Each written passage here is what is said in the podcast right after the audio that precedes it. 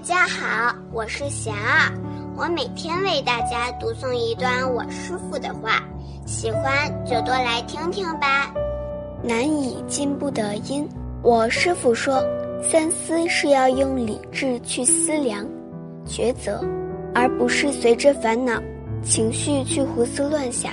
我们看人，往往只看到一时一面的果相，不了解对方的过往。看不清楚事情背后的因缘，更看不到他人的发心，却容易轻下结论，这是造成很多误解的症结，也是自己难以进步的原因。与人相处，当于此处谨慎，三思，勿盲目，勿执着。说话前三思，想想这些言语如果加在自己身上会怎么样？做事之前三思而行，一旦决定做。就不要患得患失，反复犹豫。路是人走出来的，坚持但愿，不动摇。